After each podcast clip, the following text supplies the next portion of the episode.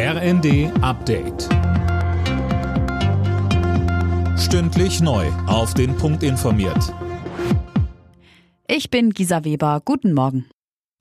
Es gibt Hinweise, dass die Gaspreise erst einmal nicht weiter steigen werden. Das hat der Chef der Bundesnetzagentur Müller der Bild am Sonntag gesagt.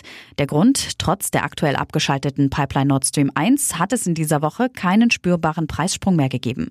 Das könne bedeuten, dass die Märkte den Ausfall russischer Gaslieferungen bereits eingepreist und wir ein Gaspreisplateau erreicht haben, so Müller. Wer seine Strom- oder Gasrechnung nicht bezahlt, der muss weiterhin damit rechnen, dass der Versorger die Leitung zwangsweise sperrt. Ein Aussetzen dieser Vorgehensweise durch ein sogenanntes Moratorium lehnt Justizminister Buschmann ab. Mit welcher Begründung, Holger Dirk? Also der FDP-Politiker sagte den Funke-Zeitungen, eine Regelung für eine solche Maßnahme sei kompliziert, weil diejenigen, die wirklich nicht zahlen könnten, von denen unterschieden werden müssten, die zwar könnten, aber nicht wollten. Da sei Streit und eine Flut von Gerichtsverfahren vorprogrammiert.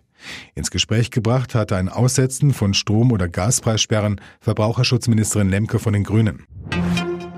Die Corona-Impfpflicht beispielsweise für Beschäftigte in Krankenhäusern oder Pflegeeinrichtungen wird kaum umgesetzt.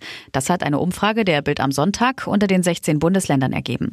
Rund 190.000 Beschäftigte im Gesundheitswesen sind demnach ungeimpft. Nur ein Bruchteil davon dürfe seinen Arbeitsplatz nicht mehr betreten. Die Chefin der Kunstausstellung Documenta, Sabine Schaumann, ist zurückgetreten. Sie zieht damit Konsequenzen aus dem Antisemitismus-Skandal bei der Ausstellung in Kassel. Dort war ein Banner mit judenfeindlichen Motiven zu sehen.